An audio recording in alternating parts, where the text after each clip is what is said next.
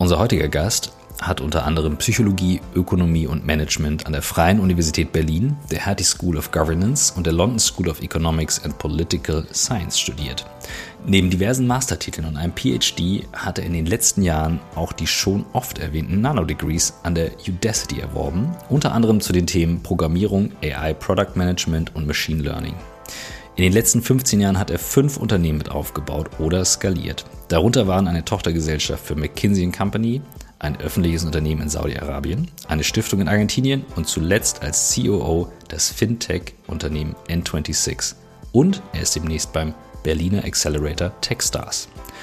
Zusammen mit Thomas Klukist hat er gerade das Buch The Builder's Guide to the Tech Galaxy mit 99 Modulen vom Startup zum Unicorn geschrieben. Seit mehr als viereinhalb Jahren beschäftigen wir uns nun schon mit der Frage, wie Arbeit den Menschen stärkt, statt ihn zu schwächen. Wie kann ein Thema, das einen so wesentlichen Anteil in unserem Alltag einnimmt, wieder mehr Sinn in unserem Leben stiften? Was brauchen wir, damit wir aus der Corona-Krise gestärkt hervorgehen und die wenigen positiven Effekte wie der verbesserte Umgang mit Remote-Tools nicht wieder verpuffen? Welche Rolle können ganz allgemeine Unternehmen dabei spielen, dass wir die großen Herausforderungen unserer Zeit meistern? Und welche Rolle im Speziellen könnten schnell skalierende Startups dabei einnehmen? Wir suchen nach Methoden, Vorbildern, Erfahrungen, Tools und Ideen, die uns dem Kern von New Work näher bringen. Dabei beschäftigt uns immer wieder auch die Frage, ob wirklich alle Menschen das finden und leben können, was sie im Innersten wirklich, wirklich wollen. Ihr seid bei On the Way to New Work heute mit Martin Schilling.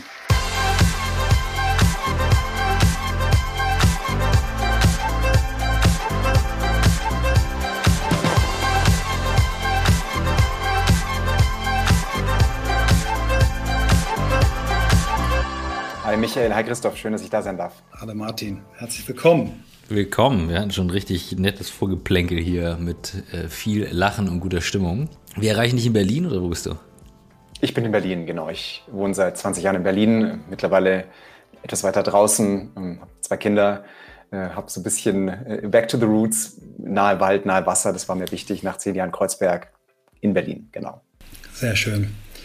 Martin, du bist top vorbereitet. Wir haben äh, wenig, also unsere Gäste bereiten sich eigentlich alle vor, aber so gut wie du vorbereitet bist, das haben wir noch nicht gehabt. Ähm, und von daher freue ich mich besonders, weil ich schon ein paar Antworten jetzt kenne, aber frage mich besonders auf die Frage, wie du der Mensch geworden bist, der du heute bist. Ja, also ich würde euch gerne mal so drei Geschichten erzählen, die mich sehr geprägt haben, die mich sehr inspiriert haben. Erste Geschichte, die ist über 20 Jahre her aus meiner bayerischen Heimatstadt Burghausen. Ich bin damals mit 16 Jahren gefragt worden von dem Bürgermeister und meinem ehemaligen Lehrer, ob ich nicht zusammen mit zwei weiteren Jugendlichen ein Jugendparlament für die Stadt Burghausen aufbaue. Und das war für mich ein äh, fast schon Erweckungsmoment in Richtung Unternehmertum, weil wir haben dann innerhalb von Wochen eine Geschäftsordnung geschrieben, wir haben innerhalb von Wochen eine Wahl organisiert an allen Burghauser Schulen bis wir dann zu 30, 30 Jugendlichen zwischen 13 und ja, 17 im ehrwürdigen, holzvertäfelten Stadtsaal der Stadt Burghausen saßen. Dort, wo also der Stadtrat, der, die großen Tagen, die Lokalpresse war da, irgendwie zehn Vertreter, die äh, minutiös mitgeschrieben haben. Und wir haben dann mit diesem Jugendparlament in den nächsten Monaten und Jahren äh, aus unserer Sicht Großes bewegt, was wahrscheinlich aus heutiger Sicht Kleines ist. Also so ist es, so Skateboardbahnen aufgebaut und Streetball-Turniere organisiert. Die Aber wichtigen Sachen halt die wichtigen Sachen für die Jugendlichen halt, genau. Natürlich. Und was mich so nachhaltig fasziniert an dieser Geschichte ist, wie wenig man braucht, wie wenig Erfahrung man braucht, um ja, mit Unternehmerem, Unternehmertum, jetzt in dem Fall politischem Unternehmertum, mhm. doch viel zu bewirken für andere. So. Zweite Geschichte, fast forward, über zehn Jahre mit 26. Ich habe gerade meinen Masterstudiengang an der LSI abgeschlossen im Bereich Decision Science, also Entscheidungswissenschaft, kleines Orchideenfach. War auf einem Urlaubssemester in Buenos Aires, wollte da im Prinzip Tango tanzen, so, und stand dann in einem Buchladen und dann fiel mir auf einmal ein Buch in die Hände, La Decisión geschrieben von einem Universitätsprofessor in Argentinien, der jahrzehntelang völlig unbemerkt von der internationalen Decision Science Community dort eine ja, Decision Science argentinische Community aufgebaut hat. So, ich habe dann die Assistenzprofessoren kontaktiert. Wir haben dann innerhalb von Wochen ein Programm auf die Beine gestellt, absolut fantastisch, mit 50 äh, Studenten der London School of Economics, der Stiftung der deutschen Wirtschaft aus Stanford und Universität Buenos Aires haben, erst wohl hat uns jeder verrückt erklärt, was ihr da machen wollt. und haben dann den argentinischen Bildungsminister gewonnen, den deutschen Botschafter, den englischen Botschafter, fünf große deutsche Auslandsvertretungen und haben mit denen diesen knapp 100 Leuten ein Programm über den Sommer dort organisiert, quasi aus dem Nichts. So, auch selbes Thema, toll irgendwie zu erfahren, wie mit wenig Erfahrung, also wir waren ja, haben ja Junior-Professoren, so und ich, wir da etwas schaffen konnten, was am Anfang keiner für möglich gehalten hat. So, dritte Geschichte, selbes, selbe Kerbe, jüngeren Datums. Ich, wie ihr gesagt habt, ich habe das, das Fintech N26 mit hochskaliert. War vor vier Jahren an einem Punkt in meiner Karriere, wo ich immer gesagt habe, ich möchte nie für Banken und Versicherungen arbeiten. Dann rief mich Max und Valentin, die Gründer von N26, an und haben mich umgestimmt. Ich bin eingestiegen, als wir so 300 Mitarbeiter hatten und zwei Jahre später hatten wir 1500. So, also eine wahnsinnige Reise mit unfassbar guten Learnings. Und was mich da am meisten fasziniert hat, die Hälfte des Führungsteams und viele, viele Mitarbeiter hatten überhaupt keine Ahnung von Banken am Anfang, also kaum Industrieerfahrung und haben es geschafft, einen, einen Spieler aufzubauen, ein Unternehmen, das nachhaltig den großen Banken Innovationsdruck kreiert hat, mhm. ja, um einfach ihre Kunden besser zu behandeln und nicht einfach Kosten an Kunden weiterzugeben. Auch hier wieder ne, mit wenig Erfahrung, mit wenig Wissen und vielleicht am Anfang auch mit wenig Geld unternehmerisch enorm was bewegt. So, und äh, ja, darauf habe ich ein Buch geschrieben, habt ihr gerade gesagt, wie man aus Startups Unicorn macht. Und here we are. Sehr, sehr cool. Da kommt, also, warte, ganz kurz. Ja, ich will einmal ins, ins äh, zurück äh, ins, in den holzvertäfelten Saal. Ähm, um da hängen zu bleiben. Das schlägt ja alles in eine ähnliche Kerbe und das finde ich so faszinierend. Du hast es nur so erzählt, als wenn das so und dann war die Erkenntnis da. Ähm, als ihr da das Jugendparlament hattet, das erste Mal, und du gemerkt hast, okay, da geht richtig was. Wo kam der Moment? War das so, du guckst danach drauf zurück, hast du währenddessen gemerkt, weil es gibt ja immer wieder Rückschläge da auch bei. Und ich merke das immer wieder, wenn Leute dann sagen, so, boah, jetzt klappt das nicht, ich höre auf und oh, keine Lust. Und dann gibt's Leute, die bleiben halt dran und die bleiben immer wieder dran und die rufen immer wieder an. Hattest du das drin oder hast du durch diese Erfolge immer mehr gemerkt, scheiß drauf, das geht, ich rufe jetzt an, ich bleib dran, ich bleib hinterher? Ja, guter Punkt. Also im Prinzip habe ich da zwei Sachen gemerkt. Wenn du es schaffst, dir eine Zukunft so kristallklar in den Gedanken vorzustellen, die auch oft einen guten Purpose hat, also jenseits von Profit und Wachstum liegt, das übt so einen, eine Faszination, so ein, eine Anziehungskraft auf andere aus, dass du in der Lage bist, die Realität nach deinen Gedanken zu formen. Ja? Aber jetzt kommt der Punkt, Christoph, von dir. Das geht aber nur, wenn du auch bereit bist, hundertmal gegen eine Wand zu laufen, hundertmal Nein dir anzuhören mhm. und wirklich hundertmal wieder aufzustehen. So. Beim Jugendparlament war das jetzt, da, da waren wir gut flankiert sozusagen von, äh, da waren wir so ein bisschen beschützt. Aber das in den anderen Themen, die ich gesagt habe, war das natürlich so. Das, so ne? Also jetzt auch in Argentinien, dieses Thema, unser, unsere Stiftung, die wir auf der Basis gegründet haben, die haben uns alle verrückt erklärt. Und alle haben uns erstmal gesagt, also wir haben 100 Briefe geschrieben an 100 Unternehmen und haben 100 Absagen bekommen. So, mhm. ne? Und dann zu sagen, hey, nee, nicht die checken es nicht, äh, sondern, also nicht, nicht wir liegen falsch, falsch sondern die haben es einfach nicht gecheckt so, ne, dann zu sagen, hey, wir bleiben am Ball, Resilienz im Scheitern, das ist absolut zentral dafür. Mhm. Mhm, mh. Lass uns mal, ich finde es super, Christoph, dass du in den getäfelten Saal zurückgegangen bist und ich würde gerne vielleicht mit dem Thema Lernen mal anfangen, weil als ich mir deinen, deinen Lebenslauf angeschaut habe und auch die, die Udacity, ähm, auch wenn, na, also das ist, ist, ja jetzt nicht wieder ganz, ganz neu von vorne angefangen, äh, tief studiert, aber ja doch auf einem sehr hohen Niveau sehr spezielle Themen dich an, dir angeeignet zu haben. Du hast mehrere Abschlüsse gemacht. Ähm, erzähl mal ein bisschen was zu der Art, wie du lernst und warum du auch jetzt in, in deinem aktuellen, ja schon erfolgreichen Leben nicht aufgehört hast zu lernen. Mhm. Also es gibt da eine Geschichte, die mich total inspiriert. Das war so im 16. Jahrhundert, so 1520. Da gab es eine Person, ähm, Nuno Garcia de Toreno äh, in Spanien, der eine Weltkarte gemalt hat, die sogenannte Salviati-Weltkarte wo er zum ersten Mal gewagt hat, eine Weltkarte mit weißen Flecken zu malen. Ja, damals war es üblich, irgendwelche Monster, Drachen und so weiter auf die Felder zu malen, äh, die man nicht kannte. Aber äh, dieser ähm, Mann hat damals weiße Flecken gelassen, um Exploration einzuladen. Und das hat mich immer fasziniert. Also so auch ein Stück weit bei mir selbst, nicht zu sagen, hey, ich bin jetzt hier in einem sicheren Umfeld, vielleicht auch ein mhm. Stück weit in einem goldenen Käfig, sondern immer mal wieder aus den Bahnen rauszugehen, aus den vielleicht auch goldenen Käfigen und zu sagen, hey, da gehe ich jetzt mal persönlich eine neue Lernkurve, weil einfach, ja, ich fand das immer schon faszinierend und ich finde es auch wichtig. Ich habe ganz oft viele getroffen, jetzt, ich war, erzählt, ich war bei McKinsey, auch dort zum Beispiel, wo Kollegen zu lange aus meiner Sicht in Bahnen unterwegs sind und dann unter der Hand sagen, hey, was soll ich denn jetzt noch anderes machen? Mhm. Aus einer sehr komfortablen Situation, aus Verlustängsten oft, dann nicht mehr Schritte außerhalb der Bahn, der, der eingetretenen Bahnen wagen.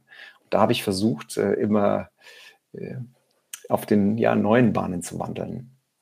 Hattest du dieses, diese, diesen Muskel schon als Schüler oder ist das was, was du als Erwachsener entwickelt hast? Also diese neue Wege gehen, das war mir schon immer wichtig. Ich habe interessanterweise auch eine Reihe von jetzt Absolventen Gespräche dazu geführt. Ich habe damals, als ich quasi in die Uni gegangen bin, aber auch danach, den Eindruck gehabt, alle Angebote, alle Standard Jobangebote, alle Jobpfade passen irgendwie nicht. So, ne, da könnten wir jetzt in die Beratung gehen, da könntest du jetzt Wissenschaft machen, da irgendwie kannst du Konzern gehen. Alles passt irgendwie nicht. Und habe dann halt immer gesagt, na, da muss ich halt meinen eigenen Pfad gehen und, und bauen. So, und das empfehle ich auch vielen Absolventen, die dann halt oft teilweise nicht genau, da passt irgendwie nichts, ist oft ein gutes Zeichen zu sagen, ja, dann bist du vielleicht eine Gründerpersönlichkeit. Hm, hm. Wir kommen auf das Thema äh, Gründen ganz sicher. Ähm, lass uns ruhig nochmal ähm, äh, an, an, an zwei Stationen bleiben. Also ich würde gerne mit dir über das Thema McKinsey sprechen oder wir würden gerne mit dir darüber sprechen und dann auch nochmal äh, ein bisschen tiefer reingucken in die äh, N26-Geschichte und die Zeit, die du dort vollbracht, verbracht, vollbracht hast und, und dann wir, kommen wir zum Unternehmerthema. Wie war deine Zeit bei McKinsey? Was hat dich dahin getrieben? Was hat dich vielleicht auch wieder dort wegbewegt? Mhm. Also, was mich zu McKinsey hingetrieben hat, ist, und wenn ich jetzt von McKinsey spreche, ist das, also die ganzen Top-Management-Beratungen sind da sehr ähnlich, ne? BCG, Berger, Bain und so weiter, war der sehr hohe Standard und auch hier wieder lernen, also ich habe ein eigenes Startup aufgebaut, sechs Jahre geführt. Es waren dann so 15 Personen groß zum Schluss und habe dann aber gemerkt am Ende dieser Zeit, hey, wir kommen jetzt nicht mehr weiter alleine. Wir können jetzt nicht große Klienten mit großen Problemen mit dieser kleinen Struktur adressieren. Das war für mich der zentrale Punkt, fiel mir sehr schwer, mir auch wehgetan, mein Team damals irgendwie zurückzulassen zu McKinsey zu gehen und da auch selbst zu sagen, hey, jetzt gehe ich von der Geschäftsführung einfach mal wieder als so Projektleiter zurück. Und weil einfach wir mit diesem Netzwerk die großen Probleme adressieren können. Weißt du, ich habe dann Projekte gemacht, mhm. irgendwie in, im Mittleren Osten, habe Regierungen geholfen, berufliche Bildungssysteme aufzubauen. Fantastisch, also 100.000 berufliche Ausbildungsplätze zu schaffen in einem Land im Mittleren Osten. Das kannst du natürlich als 15 Personen Startup aus Berlin niemals machen. So, das war die Motivation rein. Was war die Motivation raus? Ich habe dort, wie bei allen Top-Management-Beratungen, ein System der Angst kennengelernt. Und zwar, das klingt jetzt vielleicht ein bisschen negativ, als es gemeint ist, und zwar aus dem Geschäftsmodell raus. Wer sehr hohe Tagessätze einer Top-Beratung bezahlt, der will Fehlerfreiheit. Das mhm. können und sollten die Klienten auch erwarten. Das heißt aber natürlich intern, dass eine sehr geringe Fehlertoleranz intern in diesen Organisationen besteht. Ja, das heißt, du hast ein Zehn-Augen-Prinzip.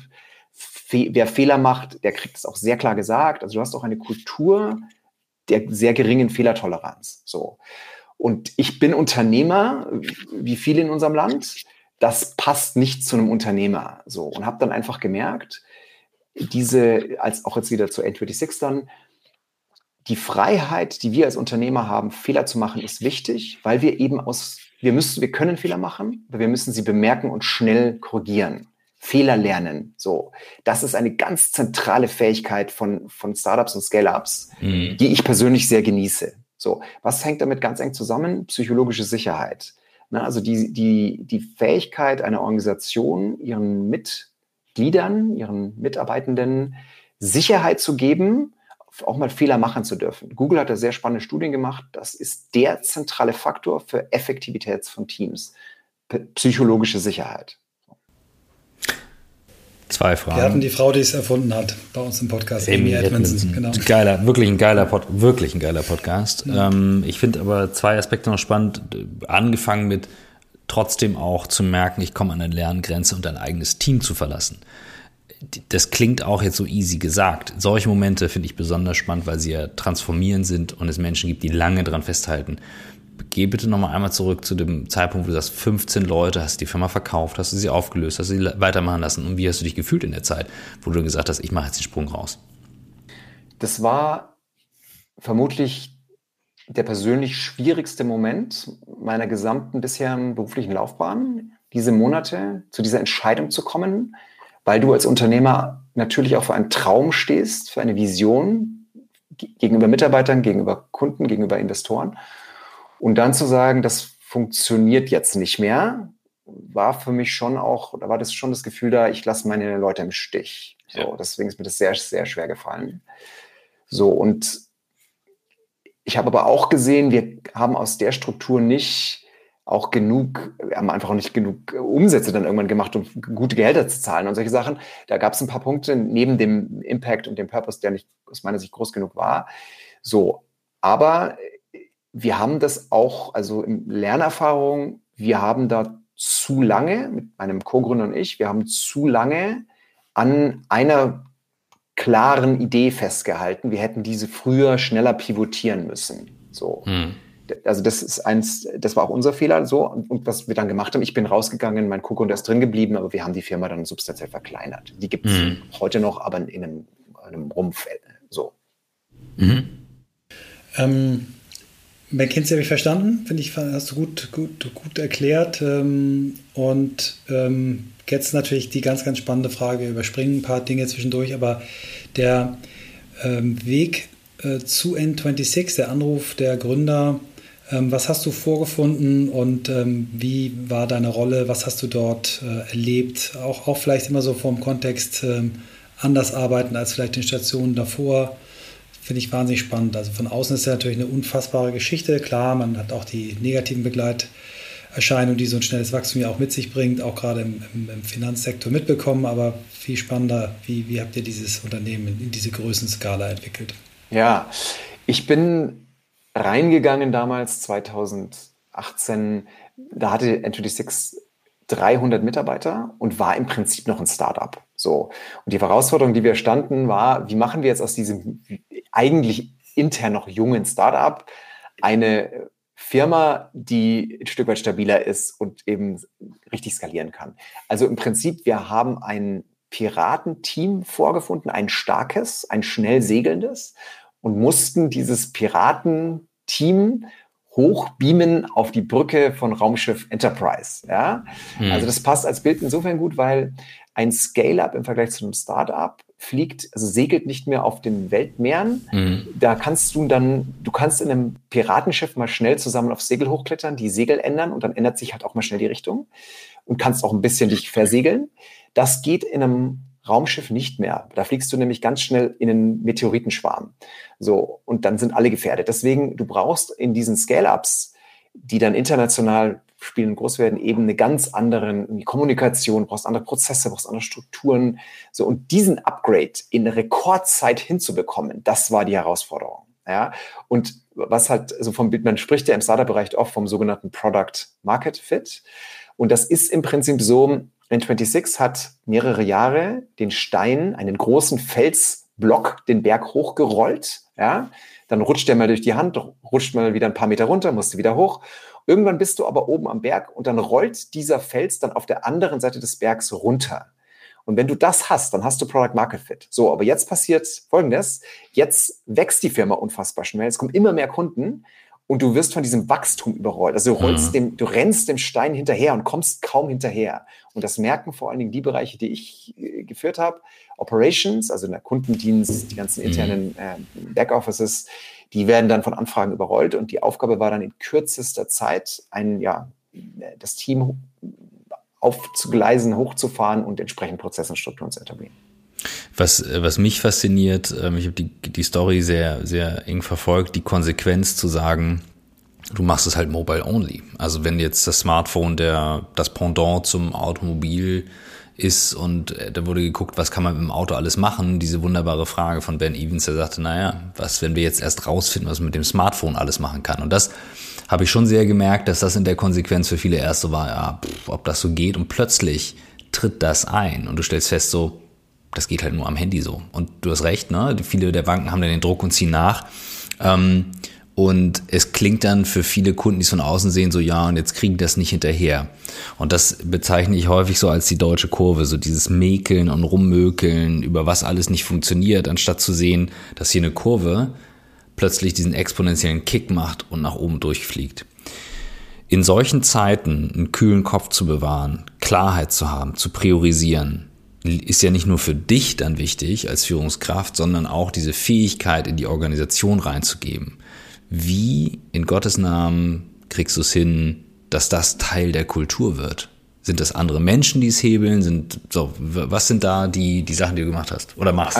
Also genau deswegen habe ich übrigens das Buch geschrieben, weil wir natürlich. Gut, das ist ein ähm, geiler Spoiler, das ist immer gut, aber nein, das stimmt. Kannst du schon mal dran gewöhnen, Christoph, dass du, ja, ja, wenn du im Podcast eingeladen ja, bist, dann. Ich muss mich dran gewöhnen, ich übe noch. Mit eurem Buch mhm. ganz genau, das ja auch bald rauskommt. Mhm, ich bin mhm. sehr drauf. Also, wir haben natürlich viele Fehler gemacht. Jetzt kommen wir ja. noch zum Fehlerlernen zurück, das ist auch okay. Wir haben auch aus meiner Sicht die meisten erkannt und dann auch korrigiert. Aber wir haben es natürlich, viele von uns haben es zum ersten Mal gemacht, genauso wie ich. So, deswegen war so eine Idee dieses Buchs mal aufzuschreiben, um Lernkurven von Scale-up-Bauern äh, deutlich zu verkürzen. Also was du drei, drei Quartalen normalerweise brauchst, äh, schaffst du vielleicht mit unserem Buch dann in vier Wochen, drei, vier Wochen so. Und ein paar Dinge, die wirklich wichtig sind. Erstens, einen sehr klaren Nordstern aufzuzeigen als Führungsteam da waren wir nicht immer klar genug. So, deswegen habe ich das in unserem Buch auch sehr versucht, sehr präzise zu beschreiben mit meinem Co-Autor. Das heißt also, was ist dein Purpose? Warum? Wie machst du den Planeten zu einem mhm. besseren Ort? Was ist deine Geschäftsambition? Was sind die Werte? Was sind deine OKRs? Da sehr, sehr klar zu sein und zu investieren, Zeit zu investieren, ist extrem wichtig. Wird oft nicht gemacht, weil einfach die Führungsteams von Startups durch das gerade beschriebene Thema, mhm. dem Stein hinterherlaufen, einfach von operativen Problemen überschwemmt werden. So. Ja. Das ist aber umso wichtiger, wenn du eben so schnell wächst und groß wirst, weil du, das musst du wirklich verstehen, auch als Gründer, wenn du noch klein bist, kannst du den Raum überblicken, deine Leute sehen dich und hören dich. Wenn du dann, wenn du dein Team nicht mehr in einen großen Raum bekommst, brauchst du andere Arten der Kommunikation. Also was dich hier hingebracht hat, bringt dich nicht weiter. So. Und da dann im Nordstern klar zu sein, ist unfassbar wichtig. Mhm. So, erstens. Zweitens, ein Triple A, also AAA-Team zu rekrutieren. Habe ich auch oft, habe ich dann auch ganz klar zu spät erkannt. Also ich habe den klassischen Fehler gemacht, wenn es Probleme gab, wenn Feuer entfacht wurden, dann habe ich versucht, die mit meinen Teams teilweise auch selbst zu löschen. Anstelle Feuer brennen zu lassen und jemanden zu rekrutieren, der, die dann Feuerwehrmann, Feuerwehrfrau spielen kann. So, ne? also, mhm. also wirklich diesen Schwerpunkt zu legen auf sehr gute Leute, sehr schnell einstellen. Das ist der zweite mhm. Punkt. Und der dritte Punkt, also du musst dann die einzelnen Scale-up-Funktionen, also Produkt, Technologie, Marketing, Service Operations etc., die musst du von einem Startup zum Scale-up bringen. Und das schaffst du, indem du auch da entweder Generalisten, die du davor hast, die guten quasi weiterbildest intern und externe Experten einstellst, die dann eine ganze Reihe von Practice, also Practices folgen, die wir da auch mit aufgeschrieben haben. Wer von euch keine Lust mehr hat, auf PowerPoint-Folien zu starren oder den ganzen Tag in virtuellen Meetings zu sitzen, ihr aber trotzdem nicht die Möglichkeit habt, im Unternehmen richtige Events durchzuführen im Moment, dann kommt hier ein Werbepartner für euch. Es geht um mein Team von Streamforce One. Ich habe damit nun mal zu tun äh, über Blackboard. Das ist nämlich ein Teil der Blackboard Crew. Und uns geht es darum, bei Streamforce eure Zusammenarbeit im Unternehmen durch Streaming zu verbessern, indem wir euch helfen, richtig gute virtuelle Events auf die Beine zu stellen. Und zwar vollwertige virtuelle Events. Nicht einfach nur ein Ersatz, sondern ein ganz eigenständiges Format. Das haben wir über die ganze Corona-Zeit für viele Kunden schon realisiert, denn gerade jetzt sind Events wichtig, um zusammenzubleiben und zusammenzuarbeiten im Team. Dafür haben wir Streamforce One gestartet. Mit vier Jahren YouTube- und Podcast-Erfahrung, über acht Jahren Expertise im Cloud-Bereich schmeißen wir hier alles zusammen, was wir wissen, um die Zeiten von Homeoffice und, Homeoffice und Social Distancing dann entsprechend more entertaining zu machen. Das ist das, was wir mit Streamforce One auf die Beine stellen. Wir wissen eben, gute digitale Events sind eher wie so eine Live-Sendung im Fernsehen. Man schaltet gerne ein, man lässt es nebenbei laufen, weil es eben inhaltlich auch bereichernd ist und unterhaltsam. Und ihr habt natürlich die Möglichkeit, dass jeder sich aktiv in das Programm einbringen kann über die Chatmöglichkeiten, Chatfunktionen. Ihr könnt einfach mal schauen, was wir so realisiert hat, haben bisher. Das Ganze findet ihr auf Streamforce One, äh, ausgeschrieben mit one.com oder auch über die Blackboard-Seite blackboard.com. Und dort könnt ihr Beispiele sehen von Videostreamings, wie wir das Storytelling aufgebaut haben, wie wir auch mobil live streamen, wie wir Regie und das ganze Co-Moderation und Hosting durchführen oder auch Animation bauen, die Speaker trainieren, Moderationstraining und, und, und, und, und. Uns macht das sehr, sehr, sehr viel Spaß. Wir wissen, es bleibt ein Format für die Zukunft, auch nach Corona. Und deswegen schaut einfach mal rauf, streamforceone.com oder blackboard.com. Dort findet ihr die Informationen zum Thema, wie ihr aus einem Event ein wirklich geiles virtuelles Event machen könnt. Jetzt viel Spaß mit dem Rest der Folge und wir freuen uns, wenn ihr vorbeischaut. Du hast äh, in deinen Prinzipien, die du mit uns auch vorher schon mal diskutiert hast, auch das Thema äh, große Ziele ähm, hm. genannt. Ne? Also ich, ich kenne Leute, die diese große, haarige, Big Hairy Ziel, Goal das nennen. Du nennst es unmöglich ist nicht Ziele. Erzähl mal ein bisschen darüber, warum dir das so wichtig ist. Ja, also vielleicht mal kurz, was Herr Christoph gerade gesagt hat. Wir haben da in, in Deutschland gerade auch viele deutsche Gründer manchmal so das Thema, wir denken ein bisschen zu klein. Da sind uns die mhm. Amerikaner voraus. Also ich ermuntere, wenn ich jetzt mit jungen Startup-Teams arbeite im, im frühen Bereich, wirklich ambitionierte, schnell auch paneuropäische, wenn nicht sogar globale Ziele sich zu setzen. Also da ist die ganz einfache Logik dahinter, liegt die Latte hoch, springt man höher. Ja, man reißt die Latte auch ab und zu, ja, aber du springst dann höher. So. Und ne, das, da gibt es ganz mhm. viele Beispiele. Ne? Also ich meine, dieses leicht überbenutzte Man on the Moon von John F. Kennedy. Am Ende der Dekade der 60er Jahre sind wir dann im Mond, was die Nase erst in Schock versetzt hat, aber dann das Unmögliche möglich gemacht hat. Bis hin zu Henry Ford, der über ein Jahr auf seine Chefingenieure eingeredet hat, sie müssen jetzt acht Zylinderblöcke auf dem Motorblock hinbekommen, also zum ersten Mal diesen V8-Motor mhm. bauen, mhm. wo dann jeder gesagt hat, das ist völlig unmöglich und es dann doch eben ging. Bis hin zu ne, so äh, tollen Beispielen wie Emilia Earhart, äh, eine Flugpionierin oder Arnold Schwarzenegger, also die halt wirklich sich sehr hohe, auch unternehmerische Ziele setzen und die dann erreichen. So, das ist jetzt klingt ein bisschen trivial, ist aber oft nicht, weil das viele natürlich auch anders sehen und dann sagen, ja, aber dann setzt die Latte so hoch, dann demotivierst du doch dein Team, mhm. weil die es nie immer schaffen. Ist alles richtig? Da antworte ich immer, wenn die Latte hoch liegt, so, dann muss natürlich auch deine Kommunikation drumherum gut sein. Also, die, die, muss dann sein, hey, das ist jetzt unser Anspruch. Aber mhm. klar, wir, wir psychologische Sicherheit, ne, wir sind hier ein kollaboratives Team, wir springen zusammen über die Latte. So. Ja, ich kann das äh, bestätigen aus einem, äh, einer Beteiligung, äh, in der ich investiert habe als erster Angel. Ähm, Apinio, Marktforschung. Und ich weiß noch, als der Jonathan Kofers das erste Mal bei mir im Büro stand und gesagt hat, ich will die Marktforschungsbranche disrupten weltweit. Und nicht, ich habe hier eine lustige App, mit der kann man irgendwie Umfragen machen, sondern der hat ein klares Ziel. Der war vorher ähm, in der Marketingabteilung hier in einem Hamburger Unternehmen, duales Studium, letzte Station Marktforschungsabteilung. Der hat sich gewundert, warum dauert das irgendwie sechs Wochen, kostet 15.000 Euro für die popeligen zehn Fragen äh, in der Tausender-Stichprobe, also zahlenfrei erfunden. Ne? Ähm, und hat und, und, damit jetzt hingekriegt, ein Unternehmen in eine Dynamik, nicht sofort, ne, hat gebraucht, äh, Leute zu überzeugen, hat jetzt den tausendsten B2B-Kunden, hat hunderttausende von Leuten auf der App, ist, äh, wächst profitabel, wächst, hat ein Kunden-Netto-Wachstum, was äh, mit großen SaaS oder ganz tollen SaaS-Companies vergleichbar ist und hat halt immer noch diesen Anspruch. Natürlich gibt es ganz viele aus der Branche, die sagen, es ist alles Quatsch, äh, aber ich glaube, so, so musst du da rangehen, ja. Ja, total, super Beispiel. Ne? Also das, und da, wie gesagt, da denken wir teilweise zu klein als Europäer. So denken wir auch manchmal zu kompliziert. Also im Sinne von, uh, das muss jetzt die nächste super fancy mega Idee sein. Weil manchmal habe ich so das Gefühl, ähm, wir haben auch diesen intellektuellen Anspruch mit, es muss die eine neue Idee sein. Und dann kommen so Sachen wie die Gorillas oder Flink oder so, du denkst so, ey, sorry, also Lieferdienste gab es in Korea auch schon irgendwie vor, keine Ahnung, acht Jahren und hier halt noch nicht und auf einmal, ist jetzt nicht das beste Beispiel, aber hast du das Gefühl, warte mal, Bewertung innerhalb von irgendwie 18 Monaten auf über eine Milliarde, wie funktioniert das? Ist das irgendwie ein bisschen crazy? Kritisierst ganz viel und siehst wieder so typisch deutsch und die Sachen, die nicht gut sind und hast halt ein Modell, wo du denkst, kriegst du sowas operativ überhaupt zum Laufen und wiegelst du damit eine ganze Branche auf? Also denken wir zu kompliziert? Kann in solchen Fällen auch? Also mag sein. Was ja im Startup-Bereich oft sinnvoll ist, zu sagen, hey, versuche ein sehr klares Problem zu identifizieren, ja? mhm. versuch dann da eine einmalige Lösung zu kreieren und zeige, dass dein Team da im Sinne der Verteidigbarkeit extrem gut aufgestellt ist. Diese drei Sachen.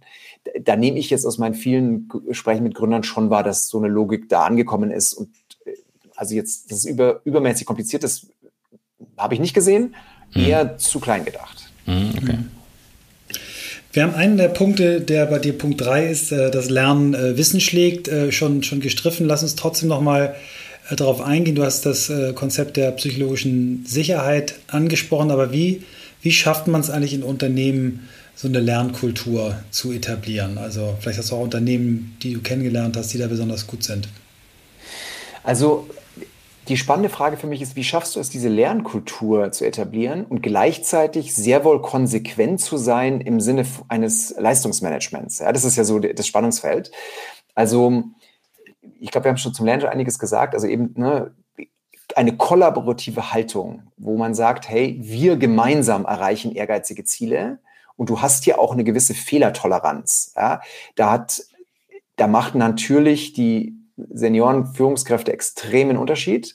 Also wenn du ein Team hast und du siehst, die haben jetzt einen Fehler gemacht, so, dann irgendwie klar sagen, Leute, das passt so nicht. Komm, komm bitte nochmal, lass es uns bitte nochmal machen. Ist halt eine Aussage, die dann irgendwie sehr unfreundlich anzuschreien, was ja auch hier und da mal passiert. Das kreiert halt eben nicht die psychologische Sicherheit. So, ne? Also so, so weit, so klar. Was aber dann schon wichtig ist, was eben auch oft falsch gemacht wird, wenn du siehst, dass es, dass Kollegen nicht schnell genug diese Lernkurve laufen können, weil einfach vielleicht an dem Punkt ihre Potenziale nicht gut genug eingesetzt sind, dann doch schnell die Reißleine zu ziehen. ist auch ein klassisches Thema, was oft zu spät gemacht wird. Habe ich auch selbst mhm. gemacht. Mhm. Also nicht zu sagen, hey, wir haben ja eine Lernkultur, aber wenn ich sehe, dass bereits in der Probezeit da Signale aus der Organisation kommen, irgendwie, das, das klappt mit dem Ramp-up nicht, da, da bekomme ich nicht, was ich brauche, dann da sehr früh auch in Probezeiten mit den Kollegen, die man ja vielleicht selbst monatelang gesucht hat, selbst eingestellt hat und sich selbst committed hat, sich dann einzugestehen, ja, das war vielleicht ein Fehler, also ne, ein Recruiting-Fehler, äh, dann die Reißleine ist, ist so ein bisschen die andere Seite der Medaille. Und ich glaube, das ist das Spannende, das gut auszutriggern. Das wäre jetzt mal eine Frage, wo gibt es so gewisse Faktoren bei, bei Leuten, mit denen du zusammenarbeitest, wo du eigentlich merkst, du kommst in den Raum rein und weißt so, okay, that's a fit oder da springt mich irgendwas an, wo ich sage, so pff, Lernkultur, Anspruchshaltung nicht vorhanden? Also ich gibt, gibt jetzt zwei Ansätze. Das eine ist so im Recruiting-Gespräch und das andere ist dann quasi, wenn die Kollegen da vor Ort sind. Ja. Im Recruiting-Gespräch was ich immer versuche, ist ne, auf der einen Seite irgendwie Kultur ne, über eine, zu versuchen, irgendwie mal vielleicht mit einem Spaziergang auf einer persönlichen Ebene zu gucken, ist es eine Person, die wirklich passt? Und in Startups, Scale-Ups passen eben Leute, die sehr gerne lernen, die sehr teamorientiert sind. Ja, und zwar jetzt im, im Sinne, die diese kollaboratives Impossible, unmöglich ist nichts, das Leben. Das mhm. sind halt Leute, die gut, gut passen. So, du merkst aber dann, in den ersten Monaten sehr schnell in so einem Start- und Scale-up, wenn messbare Ergebnisse für Kunden nicht kommen, also im Sinne von Verbesserung für Kunden, das ist ein sehr klarer Indikator, dass da vielleicht was nicht stimmt. Mhm. So, das ist der Vorteil in einem Scale-Up im Vergleich zum großen Konzern. Da hast du eine sehr hohe Transparenz. So. Mhm. Du hast eben äh, so im Nebensatz ähm, gesprochen vom Thema kultureller Fit. Jetzt gibt es einige ähm, Wissenschaftler. Wir hatten einen davon im Podcast, äh, Manfred Ketz-Vries, der auf der einen Seite so vor Unternehmen warnt, die zu kaltisch sind, also wo, äh, wo dann der Corporate Song äh, zu oft gesungen wird und auch die Leute eigentlich kein Privatleben mehr haben. Und auf der anderen Seite war auch davor gewarnt, äh, es sich zu einfach zu machen, so Minimis einzustellen, also eben Cultural mhm. Fit misszuverstehen, mit alle müssen gleich sein. Und eigentlich zeigen alle Studien, McKinsey macht, macht die, alle zwei Jahre eine Erhebung zum Thema Diversity, dass ja. diverse Teams eben besser performen und zwar nicht nur divers im Sinne von äh, Geschlecht, sondern auch im Sinne von äh, Alter und natürlich auch Background, Bildung und so weiter. Wie, wie kriegt man diesen, dieses Spannungsverhältnis aufgelöst? Dass man auf der einen Seite sich nach Cultural Fit sehnt, aber auf der anderen Seite eigentlich Diversität braucht. Ja, also das Kultische, das ist mir ein bisschen zu kritisch. Also da kann man, es gibt schon Firmen, auch in Deutschland, die eben es schon schaffen, eine starke Firmenkultur zu bauen und da eben Ritual, also ich weiß, eine Reihe von Startups, die irgendwie jeden Montagmorgen einen eigenen Tanz aufführen, kann man es hören, was er will, äh, halten davon, was er will. Aber so, so eine eigene Kultur zu schaffen, die attrahiert, ja, so eine Kultur, die, mhm. was wir auch gerade diskutiert haben, ne, Fehler lernen, zelebriert und irgendwie auch Partys gemeinsam zu machen, aber auch natürlich gemeinsame Werte zu definieren. Äh, McKinsey wird auch übrigens so bezeichnet oft, das ist ganz interessant, ne, ist ja ein eigener Kult im Sinne von einer sehr klare Firmenwerte, so. Und du hast halt, wenn du da klar bist auf der Kulturseite, das ist eine Möglichkeit der Führung. Netflix hat ja, geht ja davor, zu sagen, hey, Context, not Control. Ja? Ich gebe halt über Kulturkontext, dann muss ich gar nicht so genau im Mikro reingehen und meinen Leuten vorschreiben, was die zu tun haben, sondern wenn die in der Kultur mitgehen, dann gehen die schon mit allem auch auf der, auf der Geschäftsseite. So, deswegen, ich, ich verstehe den Punkt mit zu kultmäßig, aber da gibt es auch eine, eine, eine Seite des Lichts dazu. So. Natürlich. Jetzt zum Diversitätsthema, super wichtiges Thema. Also ganz praktisch, was ich da gesehen habe, was gut funktioniert, wenn man, also es muss zwei Sachen versuchen. Erstens, die Rekrutierungstrichter müssen divers aufgestellt sein. So ein Beispiel, Customer Service, bei 26 habe ich das geleitet, das ist ein, jetzt mal auf der Geschlechtsseite, gut balancierter Bereich bis zu einem Teamebene, Teamleiterebene. Da gibt es ja so fast 50, 50 Männer, Frauen. Wenn du dann zwei Ebenen höher gehst, also ein Director, so ein Director of Customer Service ausschreibst, kriegst du auf einmal von den 20 Top-Bewerbungen zwischen übrig bleiben, sind dann 18 Männer. Ja? In so einer Situation dann zu sagen, hey, ich suche jetzt gezielt nochmal nach ein paar Frauen, vielleicht, vielleicht auch mal älteren Leuten oder ne, mit anderen ethischen Hintergrund, also da nochmal ganz gezielt, nicht, nicht, nicht so auf eingehende Bewertungen zu lassen, Bewerbungen zu verlassen, sondern ganz gezielt nochmal an bestimmte diverse Gruppen ranzugehen, um den Recruiting-Trichter am Anfang zu füllen, divers. Das ist ein sehr hilfreicher Hebel. Und das Zweite ist, das Panel, also die, die Gruppe, die entscheidet über die Einstellung, selbst divers zu besetzen. Also bei uns bei N26 hatten wir immer damals in meiner Zeit nur von Bogen, die damalige Chief People Officer, die war da immer dabei und hat dann auch bewusst, ne, also jetzt, wenn es mal wieder eine Runde mit nur Männern waren, dann auch bewusst gesagt, hey, hier, wir brauchen eine breitere Perspektive. Mhm. Und da dann in diesen Entscheidungsgremien auch diese Diversität abzubilden, das ist ein ganz toller Hebel. Mhm. Wir haben ein, du hast ein Thema genannt, das gehört zu Christophs Lieblingsthemen. Ich denke gerade ein bisschen äh, drauf rum. Ähm, na, also das, das sind ja die, die Instrumente so. und die Tools und trotzdem brauchst du diesen Blick. Also wir hatten jetzt in vielen Podcast-Folgen auch immer wieder diese Diskussion, ähm, was bringt es äh, zu gendern, die Verhaltensweisen zu ändern, so sehr offen. Und trotzdem ist es gar nicht so leicht, das natürlich in eine Kultur dann reinzubringen und vor allem dann, dann am Laufen zu halten, also diesen offenen Blick. Und ich frage mich gerade, gerade bei dieser hohen Geschwindigkeit, wie sorgst du immer wieder dafür, dass du dich nicht verengst, was ja eigentlich total wichtig ist, um sich zu fokussieren, sondern diesen off, diese Offenheit, diesen offenen Blick behältst, damit ein Team überhaupt zu sowas in der Lage ist. Das ist ja eine unglaubliche Ambivalenz zwischen zwei totalen Extremen, gerade bei dieser hohen Geschwindigkeit. Also der Stein rollt den Berg runter, du läufst, machst. Ja, also ein ganz zentrales Thema dieser Diskussion. Mein, meine Wahrnehmung und auch Erfahrung, da wird ja oft immer gesagt, da geht es viel um Biases, unconscious mhm. Biases. Das ist eins der, aus meiner Sicht eines der größten Missverständnisse in dieser Diskussion. Das ist oft aus meiner Sicht kein zentrales Thema, sondern unser großes Problem ist oft, wir haben Kulturen, die gar nicht uns in die Lage versetzen, sehr divers zu rekrutieren oder dann eben ne, zu wenig die, die Rekrutierungstrichter entsprechend divers aufzubauen. So. Und was ich da gesehen habe, wir da gesehen haben, von vornherein beispielsweise eine familienfreundlichere Startup-Kultur zu etablieren, ist eben eins, eines der zentralen Themen. Na, also das heißt, du erlaubst Teilzeit, du erlaubst Remote Work, vielleicht kümmerst du dich auch mit um, um Kindergartenplätze. Und ganz wichtig, ja. das ist gut für Frauen, aber natürlich auch gut für Männer. Also das ist für Mütter und Väter gut So, und da kann, und es ist gut für das Unternehmen im Sinne der, der Arbeitgebermarke. So, also ne, mhm. das sind so Möglichkeiten, wo du die Kultur veränderst, um dann einfach die, überhaupt die Voraussetzungen zu schaffen, entsprechend divers, diverse Führungsdienste. Wir haben ein Thema, äh, das zu Christophs Lieblingsthemen gehört. Das ist sehr häufig, sehr häufig im Podcast erwähnt.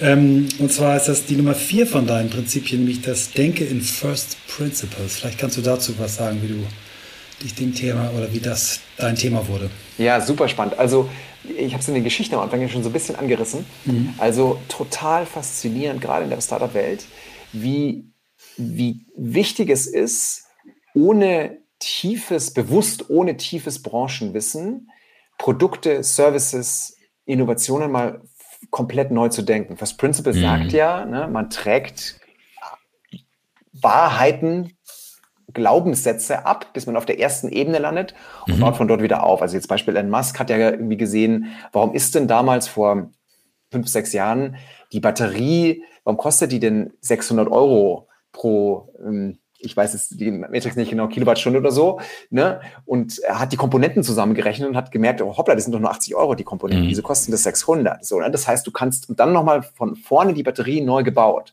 Das ist ja so ein typisches Beispiel für First Principle Thinking.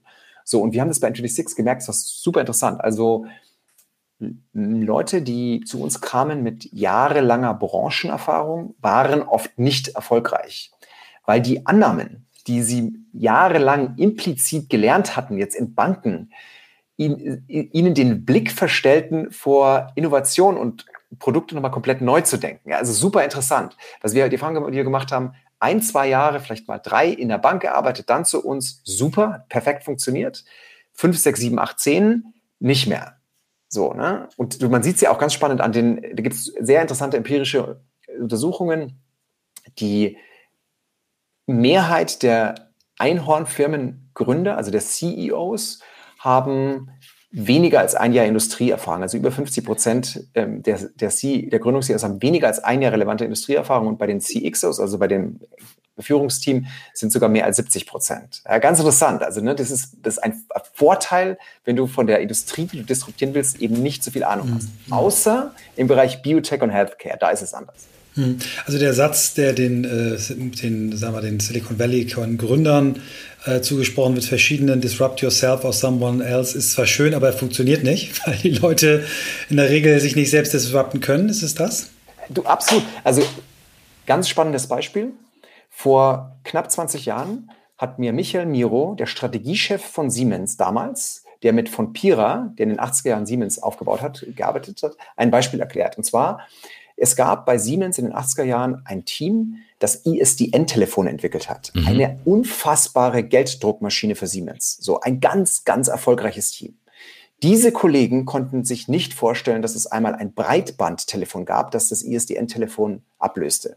Das Einzige, was Miro und von Pia damals tun konnten, waren, diese Kollegen ehrenvoll in Rente zu schicken, um dann ein neues Team an der neuen Innovation Form. Ja, das, das ist, ne, und das merkst du heutzutage wieder in der Automobilindustrie. Ne? Meine tiefe Hoffnung, dass äh, schon auch die Konzerne, mhm. der Konzernvorstände, das wirklich diesen Wandel zur Elektromobilität sehen und jetzt eben nicht noch Jahre, Jahrzehnte auf vielleicht synthetische Kraftstoffe setzen, die bei Autos, bei PKWs vermutlich wirklich nicht die Zukunft sein werden. So, ne? also selbe Logik.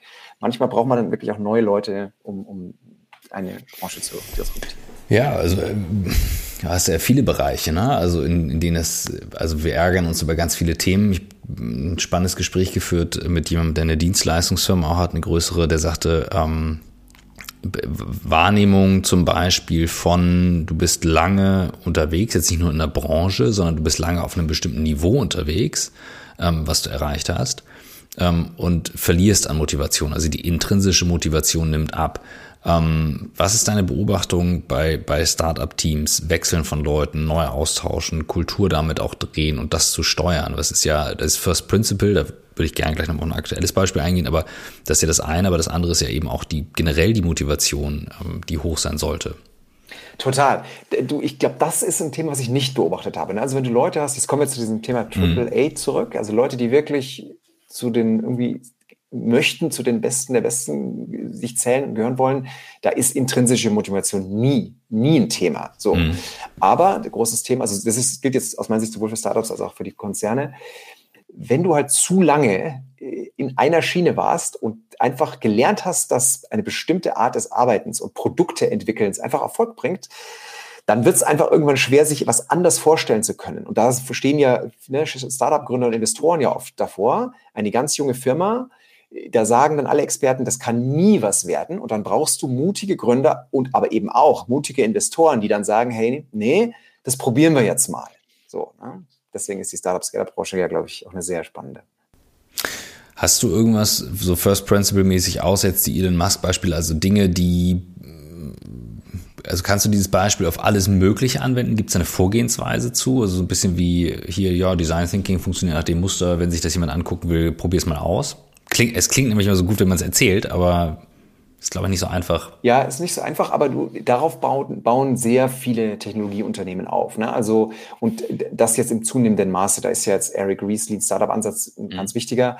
Also einfach zu sagen, hey, du fängst an mit dem Problem deiner Kunden und versuchst am Anfang wirklich in der Tiefe zu verstehen, mhm. wo drückt der Schuh, was ist der, ne, der das nicht adressierte Kundenbedürfnis aktuell. Mhm. So, und dann sehr iterativ Produkte zu bauen, auch irgendwie, wir nennen sie ja MVPs in dem Sinne, ne? also ne, das ist das einfachste mögliche Produkt, was du mhm. irgendwie lancieren kannst und dann sehr nah am Kunden dran zu bleiben und zu gucken, ob du die Probleme löst. Also so ranzugehen und eben nicht technologiebasiert ranzugehen oder nicht geschäftsmodellbasiert ranzugehen, die, die in der Vergangenheit funktioniert haben das ist angewandtes First Principle Thinking. Mhm. Martin, du hast es vorhin ganz schön, ich krieg's nicht mehr zusammen, vielleicht kannst du es nochmal sagen, weil ich es wirklich äh, gut fand. Die, dass du sagst, eigentlich äh, ist dieses ähm, First Principle Thinking ist dieses einen Glaubenssatz nach dem anderen abschichten. Ne? Das ist ja eigentlich, dass du sagst, okay, also eine Rakete kann man nicht zweimal verwenden. Das ist der Glaubenssatz, den die gesamte Industrie hat. So.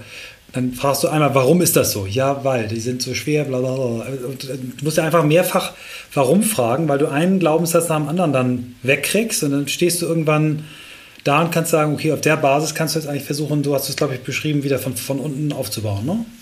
Ganz genau, richtig. Ja. Und ne, wir kommen auch nochmal zurück zum Thema unmögliches Nichtziel und dann aber halt aufbauen auf einem sehr ehrgeizigen Ziel. Ja, jetzt also in dem Raketenbeispiel war ja die, die Logik zu sagen, wir wollen irgendwann oder Elon Musk will mit seinen Teams irgendwann auf den Mars. Dafür müssen Raketen einfach günstig sein. Ja, so im Sinne von aktuell kostet irgendwie, würde, würde das irgendwie zwei Milliarden kosten pro Person. Das müssen wir irgendwo auf 200.000 Dollar runterbringen pro Person, um zum Mars zu fliegen. Dementsprechend brauchst du wiederverwertbare Raketen. Also da kommt der, der Rückschluss zum Purpose und zu den mhm. unmögliches Nichtszielen und der wird dann verknüpft mit ein Stück weit, äh, ja. also First Principle Thinking. Sehr cool. Und dann hast du als dein fünftes Prinzip, und da würde ich gerne auch noch drauf eingehen, just do it. Also machen und nicht reden. Ne? Machen ist wie wollen, nur krasser, habe ich irgendwo auf so einer Karte mal gelesen. Aber die meisten bleiben eben im Wollen stecken. So ist es. Ne? Und das ist jetzt eben auch eine ganz schöne Sache, die wir bei vielen Startups Scale-Up sehen. Durch die auch klar hohen Druck und viel Transparenz, aber eben auch die Chance, dort im Sinne der psychologischen Sicherheit eben auch handeln zu können, einfach mal jetzt nicht lang zu fragen, nicht viel abzustimmen, sondern einfach mal zu machen. So, und das ist so, das hast du eben, auch da kommen wir wieder zum Thema zurück, wenn du halt viele Jahre irgendwie in Konzernen unterwegs warst und gewohnt bist, dich in großen Kreisen, auch politischen Kreisen in dem Sinne abzustimmen, eng, da ist es ganz erfrischend, eben im Startup zu sein, ja, nö, ich, ich also ich habe dann auch schon Situationen gehabt, wo ich schon gewohnt war, dass mal ein Mitarbeiter von mir schon nochmal kommt und, und fragt wo dann einfach dann ein junger Kollege sagt, das habe ich jetzt halt mal gemacht, ne? so, da mich davor eine Tatsache gestellt hat, wo du vielleicht erstmal schluckst, okay, musst jetzt halt natürlich dafür gerade stehen, aber ist genau richtig, so, ne? Und das brauchen wir eben gerade in den Startups, in Scale-Ups. Also nicht lange Konzepte machen, das sind ja auch Berater sehr gut, sondern einfach mal zu sagen, hey, los geht's. Lass uns mal sehr schnell in Lernschleifen kommen.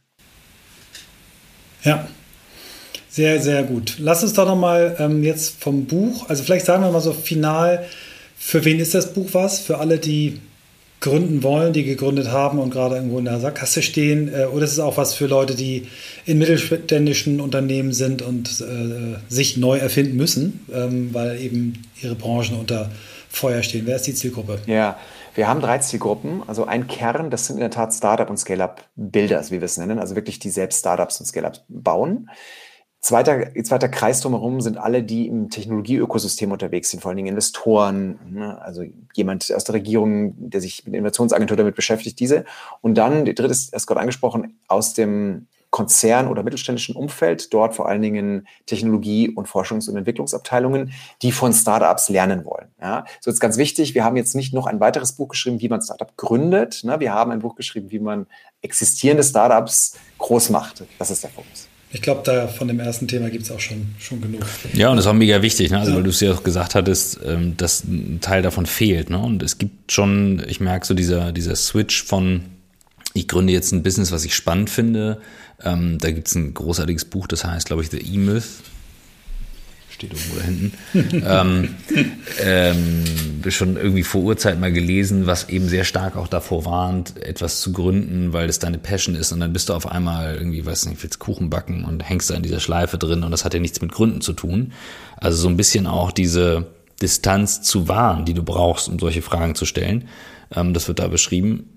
Aber jetzt eben das, was du meinst, zu sagen, was ist hot und was kann man skalieren und wie geht das? Und davon die Angst zu verlieren. Das finde ich echt ein spannendes Thema. Du hast bei mir sehr viel wieder so jetzt beim Zuhören, deswegen schreibe ich mir so mit und mal auf und überlege und dann sind ein paar Pausen drin, spannende Sachen ausgelöst. Was wären so themenmäßig Dinge, wo du sagen würdest, was Michael auch eingangs ja meinte, wo, wo fehlt's an Scale-Ups?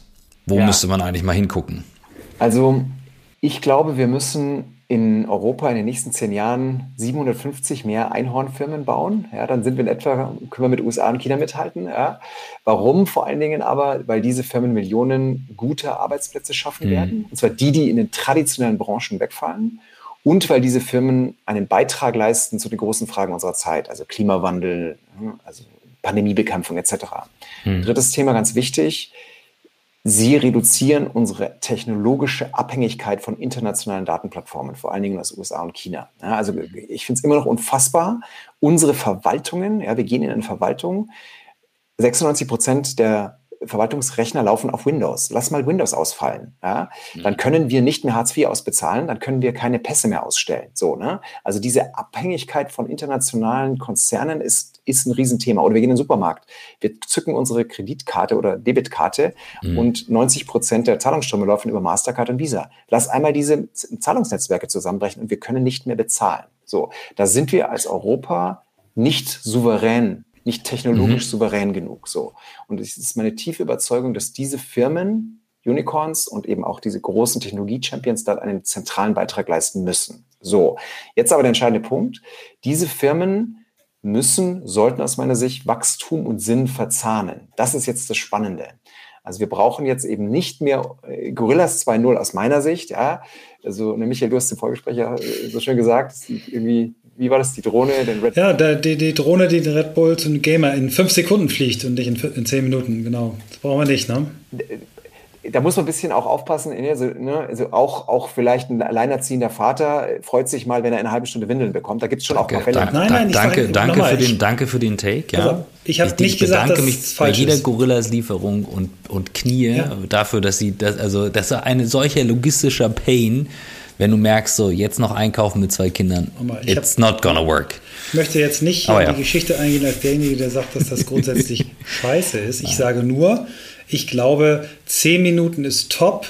Lass uns doch jetzt die jungen Leute, die irgendwie äh, die Talente haben, Unternehmen groß zu machen, auf das Thema äh, CO2-Reduzierung, Fleischersatz, ähm, Recycling von der Fläche im Pazifik, äh, die viermal so groß ist wie Frankreich, aus Plastik you name it. Ne? Also wir haben andere Themen, glaube ich, als jetzt aus 10 Minuten, 5 Sekunden. Das ist, genau. Deswegen also, benutze ich das Beispiel. Ganz genau. Also das, dem stimme ich hundertprozentig zu. Und das ist ja die spannende Chance, die wir als Europa jetzt haben. Wir sind einfach nie so gut gewesen, in bunt, bunten Bildchen auf Clouds hochzuladen. Also dieses Rennen mit Insta und Co. haben wir halt verloren. Ja. Wir sind aber sehr stark in der Industrie, wir sind sehr stark im sogenannten Deep Tech-Bereich. Wir haben tiefes, Jahrzehnte, Jahrhunderte altes Ingenieurwissen. Wenn wir das jetzt ins digitale 21. Jahrhundert richtig transformiert bekommen, ja, also Stichwort Kernfusion. Ich habe vor drei Wochen mit einem Unternehmer gesprochen, der möchte Kernfusion knacken, braucht dazu eine Milliarde, um ein Testkraftwerk hinzustellen. Ja? Stellt euch jetzt mal vor, wir würden jetzt Kernfusion knacken. So, ne? Also so im Sinne von, du hättest dann einfach fast unendlich Energie mit einem mhm. sehr geringen äh, Treibhausgasemissionen. Oder ne, du hast gerade ein paar Themen angesprochen. Also jetzt äh, zum Beispiel aus Pflanzen Fleischersatz herzustellen. Du hältst dir keine Tiere, hast jetzt wieder zwei Drittel des, des Treibhausgasemissionen ähm, eingespart. Und das Gute ist, 25 Prozent aller Wagniskapitalinvestitionen bereits im letzten Jahr sind in Deep Tech geflossen. Ja, das ist erkannt als Thema und als Trend. Du siehst ganz toll, du siehst aus Universitäten immer mehr Gründer kommen, die wirklich früher in Wissenschaft wollten, in Konzernen, die jetzt gründen wollen, also und technologiebasiert gründen wollen. Da ist eine Riesenchance und deswegen, das ist ein bisschen aber mein Petitum, wir haben so ein bisschen eine Diskussion, ach, brauchen wir denn überhaupt diese Unicorns, sollten wir nicht lieber Zebras bauen und mehr Sozialunternehmertum? Das ist alles gut und richtig, das brauchen wir auch gerne mehr davon. Aber in der Nische aus der Garage löst du nicht die großen Probleme der Welt. Du baust keinen Kernfusionsreaktor in der Garage. So, ne? Deswegen ist diese Verzahnung von schneller Skalierung, Wachstum und Sinn eine ganz, ein ganz tolles Potenzial. First Principle Thinking, ich jetzt mal als Amateur mit Glaubenssatz angewandt auf das Umfeld, in dem gegründet wird. Welche Rolle spielen in China und in den USA, in den USA das, also ich sag mal, das Silicon Valley gibt es halt genau einmal, aus gutem Grund. Und die Chinesen haben, vorsichtig formuliert, eine durchaus zentrale Regierung mit sehr klaren Vorstellungen, wie es zu laufen hat. Welche Rolle spielen diese Voraussetzungen, um solche Unicorns zu bauen? Weil die richtig großen Tech-Unicorns, die wir haben, also ich sag mal so, richtig großes Tech-Software-Unternehmen ist SAP, ähm, was global mitspielt, aber gibt es irgendwas, wie wir First Principle Thinking auf dieses Umfeld anwenden könnten? Also Christopher, da sprichst du eine ganz wichtige Sache an. Die USA haben den großen Vorteil, die haben zwei sogenannte Superhubs, Silicon Valley und New York. Da sind die Startups, Scale-Ups konzentriert. Mhm. Wir in Europa haben zehn kleinere Hubs, ne? also Berlin, München, Stockholm, Amsterdam, Paris und Co. Was wir brauchen in den nächsten Jahren ist, dass diese dislozierten Startup-Ökosysteme in Europa sich deutlich stärker vernetzen. Und da gibt es auch mittlerweile Trends. Also, ne, dass Investoren aus Frankreich nach, nach Deutschland kommen, dass irgendwie deutsche Firmen mehr nach Frankreich gehen. Also, dass wir uns mehr als Europäer, als gemeinsame Technologieunternehmer in Europa sehen. Mhm. Das ist eins der zentralen Hebel. So, es gibt noch mehrere andere. Geld ist ein Thema, auch da, wir haben jetzt in diesem Jahr auch tolle Nachricht, fast doppelt so viel Wagniskapital in Europa investiert als im letzten. Also massiv gutes Jahr für die europäische Tech-Ökosystem-Szene. Auch da die Nachricht, es war noch nie so einfach an Geld zu kommen für alle, die hm. potenziell gründen wollen. So. Und natürlich auch Talente, weiteres wichtiges Thema. Also wie kriegen wir, wie schaffen wir es auch aus Europa, vor allen Dingen für internationale Entwickler, Ne? Denke an einen Entwickler aus Indien oder Brasilien, der nach Europa kommt. Wie schaffen wir es da, Visa-Verfahren zu haben? Ne? Pfade, die uns ermöglichen, die Entwickler dieser Welt auch für Europa ein Stück weit zu nutzen und auch hier einzustellen. Hm. Lass uns mal von, von dem äh, jetzt springen auf deinen persönlichen Purpose, den wir, glaube ich, alle hier spüren können. Ich spreche jetzt mal für unsere Zuhörerinnen und Zuhörer, aber du hast es im Vorgespräch äh, so schön formuliert. Erzähl uns mal, was treibt dich eigentlich? Ja, also ich möchte in den nächsten zehn Jahren pro Jahr ein, eine Einhornfirma, eine potenzielle, entdecken und aufs Gleis setzen. Ja, also ich, ich bin, wie jetzt gerade mehrmals schon gesagt, ich bin tief überzeugt, jenseits von auch Profit und irgendwie Investoren reich machen oder Gründer reich machen, diese Einhornfirmen erfüllen einen enorm wichtigen gesellschaftlichen Zweck für Europa. An dem möchte ich mitbauen. Und ich ja, bin total fasziniert, mit Gründungsteams, mit Ambitionierten zu sprechen und diese zu unterstützen, auf den Einhornpfad zu kommen. So, dass, wenn wir das schaffen, gemeinsam, ich dann Beitrag leisten kann, motiviert mich das äh, sehr. Das ist extrem klar, das aber bold, das überrascht oder? mich jetzt nicht nach der Folge hier. das ist also, sehr ähm, schön. Wie kommst du zu dieser Klarheit? Gib mal Einblick neben den, den Zielen, die du hast, in deinen Prozess. Fährst du raus? Bist du in der Natur? Bist du angeln? Bist du segeln? Bist du Puzzle? Machst du Puzzeln? Was weiß ich. Was, was bringt dich zu dieser Klarheit? Ich versuche vor allen Dingen zwischen Jobs mir Denk- und Reflexionszeiten zu nehmen. Das vielleicht gibt es viele Leute, die es wahrscheinlich besser hinbekommen als ich. Ich habe hab Schwierigkeiten immer gehabt, in sehr operativ sehr anstrengenden Jobs genug Reflexionszeit zu haben. Das, auch das ist wichtig.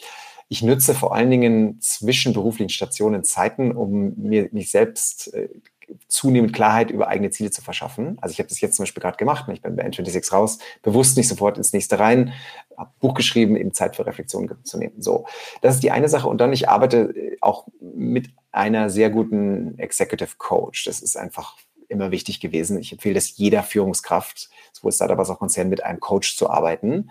Braucht aus meiner Sicht jeder, also wirklich ausnahmslos jeder, ähm, weil man es auch seinen Teams schuldet, dort äh, ein Stück weit auch persönlich klar zu sein, wo man hin will, auch mit seinen Teams. Ganz stark. Ähm, lass uns da noch, noch einen tiefer bohren. Was hat dich äh, inspiriert? Was für Bücher, die du gelesen hast, Filme, die du gesehen hast, Menschen, die, die dir begegnet sind? Also ein paar Bücher, die mich sehr inspiriert haben, also erstmal die Biografie von, die Autobiografie von Arnold Schwarzenegger, Total Recall. Ich finde den Typen cool. Ähm, ich, einfach weil, äh, also jemand, der, also immer abgesehen, dass ein kleinen österreichischen Bergdorf aufgewachsen, in der Nähe, wo ich aufgewachsen bin, Osburghausen, wie am Anfang hier erwähnt. Ähm, sehr erfolgreicher Bodybuilder, einer der erfolgreichsten der Welt, dann erfolgreicher Hollywood-Schauspieler, dann auch noch äh, Gouverneur von äh, Kalifornien, beinahe Präsident geworden, daneben noch ein Immobilienbusiness aufgebaut. Das ist so jemand auch nur mit unmöglich ist nichts Zielen, der sich, äh, Arnold Schwarzenegger, der sich hohe Ziele setzt und dann darauf hinarbeitet, auch mit einem guten Purpose, wie ich finde, hat ja auch politisch viel Gutes bewegt. Mhm. Das ist so eine, finde ich, eine inspirierende äh, Persönlichkeit so. Ähm, ich, es gibt ein Buch, was ich auch super spannend fand, äh, Think and Grow Rich von Napoleon Hill. Da geht es nicht darum, um reich zu werden, sondern geht es darum, wie man große Ziele erreicht. Da hat jemand, also Napoleon Hill, berühmt, die berühmtesten Persönlichkeiten des ähm, in Amerika des äh, frühen 20. Jahrhunderts interviewt, also Präsidenten und, und Australien und so weiter, und hat da eben auch ein paar Prinzipien äh, aufgeschrieben. War ein toll, tolles Buch, das ist die erste Hälfte, ganz, ganz toll. Ähm, und dann noch eins von ähm, The Arbinger Institute ähm, Self-Deception and Leadership, die das Thema bearbeiten, wie schaffst du Perspektivwandel? Eines der mhm. leichtesten mhm. formulierten, aber schwersten umzusetzten Thema. Also wie schaffst du es wirklich, die Welt aus der Perspektive deines Gegenübers zu sehen? So, Sehr stark. Ja. Napoleon Hill, das teilst du, das ist zum zweiten Mal empfohlen worden in äh, fast 300 Folgen, äh, zum ersten Mal von Christian Angermeier. Mhm. Mhm.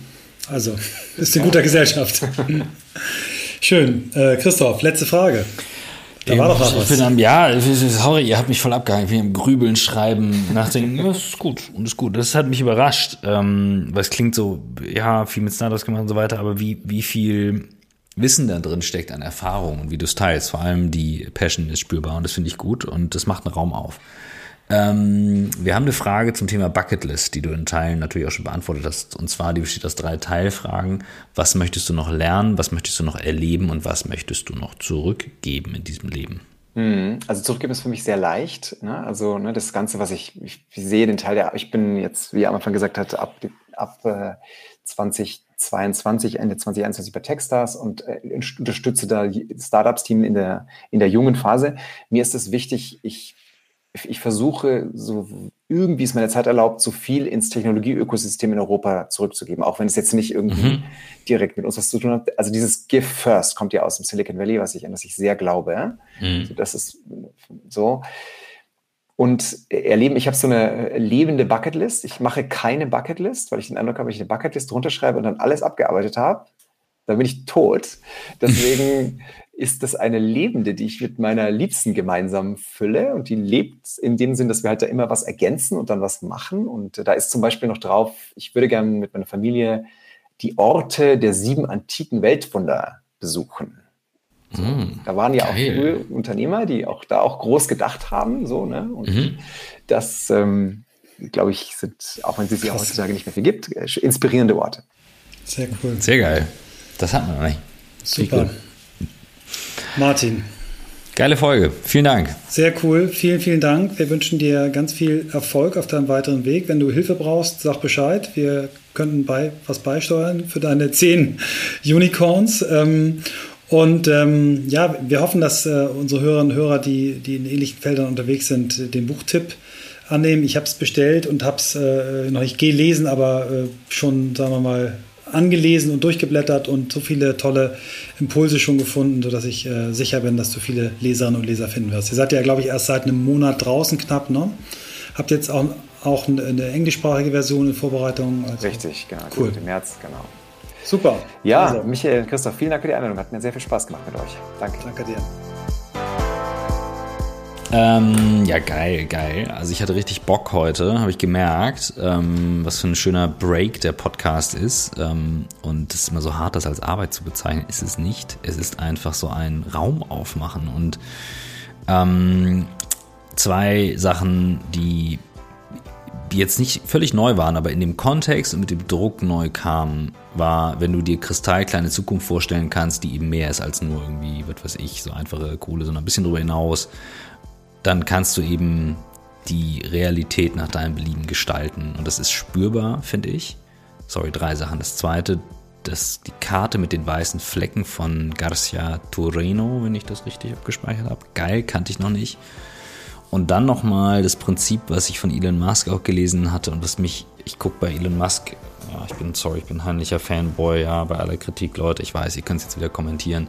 Trotzdem gucke ich mir seine Videos an, weil der so als Physiker immer wieder oder so physiknah immer wieder dieses First Principle Thinking auf YouTube in den Videos teilweise live auf der Bühne macht. Und dann macht er immer eine Pause und fühlt sich nicht gedrungen, diese, gezwungen, diese Pause zu füllen.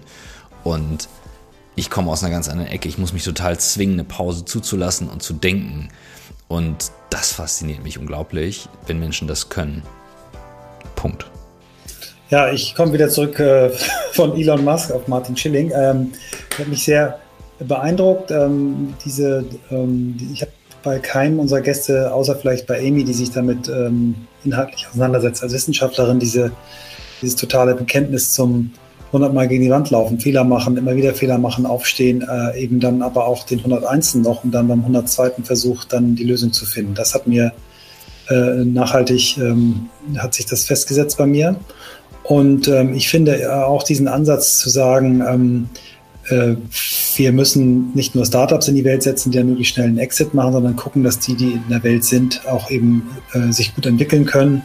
Und ich nehme ihm eben auch ab, dass er wirklich ähm, dieses Thema Wachstum, Purpose äh, mit, mit äh, Scale-Ups zusammenbringen möchte. Und äh, das fand ich insgesamt eine sehr, sehr spannende Folge.